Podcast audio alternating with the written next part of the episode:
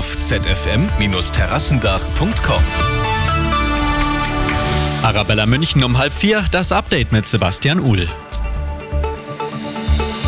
Es ist gerade das Dauerthema bei uns in München, die Streikwelle im öffentlichen Dienst. Heute haben städtische Ämter zu, morgen streikt das Sicherheitspersonal am Flughafen und am Wochenende sind die städtischen Bäder betroffen. Alle Infos zu den Streiks finden Sie gesammelt auf radioarabella.de.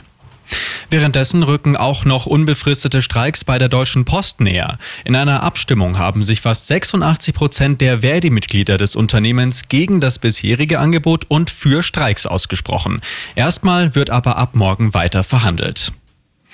Viele schlaue Köpfe braucht es auch weiterhin bei uns in Bayern. Dafür ist heute in Würzburg eine sogenannte MINT-Koordinierungsstelle gestartet. MINT steht für Mathematik, Informatik, Naturwissenschaften und Technik. Die Stelle sorgt dafür, dass es für Schülerinnen und Schüler in ganz Bayern gute Angebote gibt. Schauen wir in die Region. Damit alle Kinder sicher zur Schule kommen, sucht die Gemeinde Hebertshausen im Kreis Dachau noch Schulweghelfer. Vor allem für den Überweg an der alten Dorfstraße werden noch dringend Helfer gebraucht. Wer Interesse hat, meldet sich im Hebertshauser Rathaus. Und noch die gute München-Nachricht. Passend zur Jahreszeit gibt es in mehreren Stadtteilen bald eine Saatgutbibliothek. In Giesing, Leim und Rammersdorf öffnen die am kommenden Dienstag. Jeder kann sich dort dann kostenlos Saatgut ausleihen und anpflanzen.